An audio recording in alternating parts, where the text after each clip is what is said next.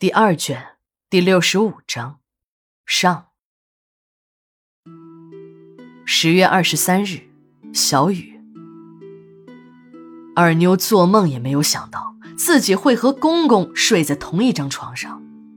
公公这人虽然是个大老粗，但当过多年的兵，受过部队的教育，生活作风还是很检点的，从来没有过拈花惹草的行为。对儿媳妇二妞更是尊重有加。昨天晚上的事儿，二妞已经完全回忆了起来。那个骑在自己身上疯狂发泄的人，绝对不是丈夫彪子，千真万确的是自己的公公。可公公为什么会突然变得如此淫邪？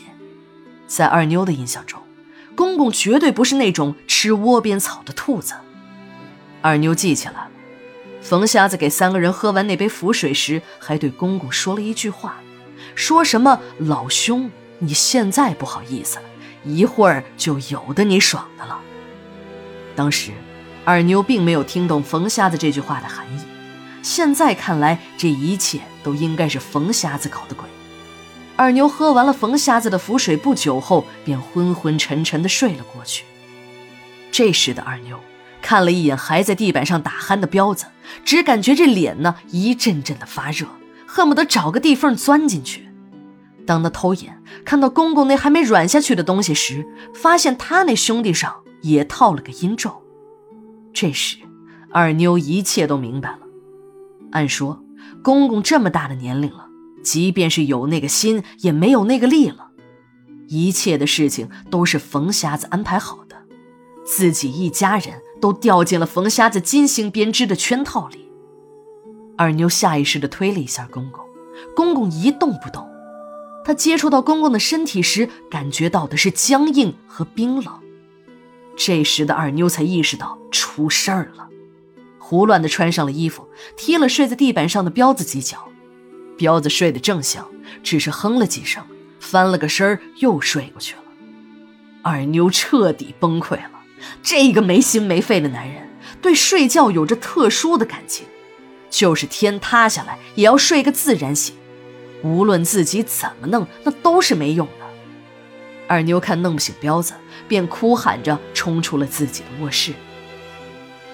冯瞎子昨天晚上离开时，一遍遍地叮嘱彪子娘：“只要彪子的卧室里没有人出来，你绝对不能进去。”如果有人贸然闯进卧室，他的法事便破了，你家就等着断子绝孙吧。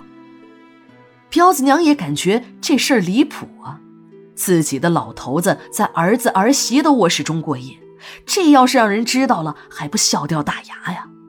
但彪子娘看那冯瞎子一脸的正经样，又不像是在开玩笑。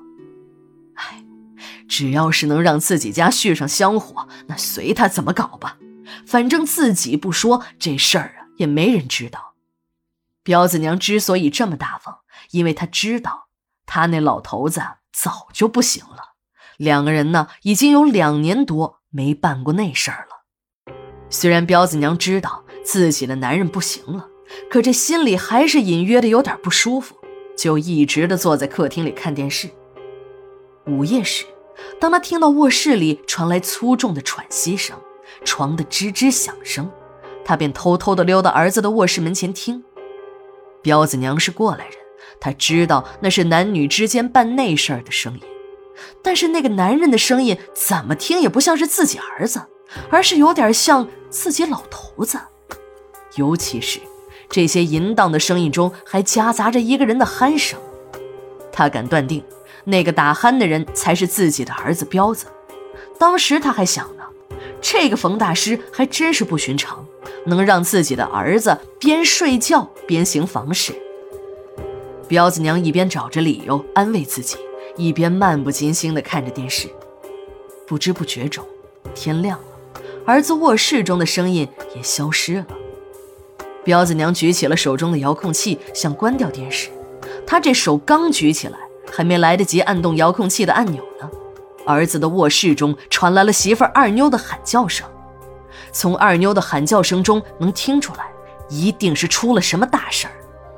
彪子娘那根刚刚放松一点的神经又绷了起来，扔下了手中的遥控器，向着儿子的卧室跑了过来，和从卧室中冲出来的二妞撞了个满怀。摔在地上的二妞惊恐地看着婆婆，嘴里结结巴巴地说：“二妞由于太着急，一句话都说不出来，只是一只手使劲地指着卧室的方向。彪子娘推开了卧室的门。看着睡在地上的彪子和赤身裸体睡在儿媳妇床上的彪子爹，下面还屹立不倒。彪子娘什么都明白了，彪子娘的眼泪夺眶而出。这个死老头子真是不要脸，每天和那冯瞎子神神秘秘的搞来搞去，原来就是想到儿媳的床上趴灰呀！自己那么傻，还真的相信了这死老头子的鬼话。他在儿媳的房里快活。自己还给他们守了一夜，越想越生气的彪子娘冲到了床边，对着彪子爹是一顿连锤带打。打着打着，彪子娘停了下来，她发现她的男人早已经断了气。一阵死一样的沉默之后，彪子娘擦干了眼泪，拿了一条床单盖在了彪子爹的身上，转回身对已经吓傻了的二妞说：“孩子。”都是咱们娘俩命苦，遇上了这么一个人家。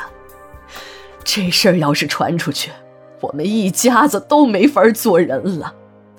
彪子还要上班，这要是让单位知道，他的前途也就毁了。趁着彪子没醒啊，咱们俩把这老鬼抬到我的屋，对外就说你公公是死在了自己的卧室里。已经吓得浑身发抖的二妞早没了主意，这个时候只能是听婆婆的了。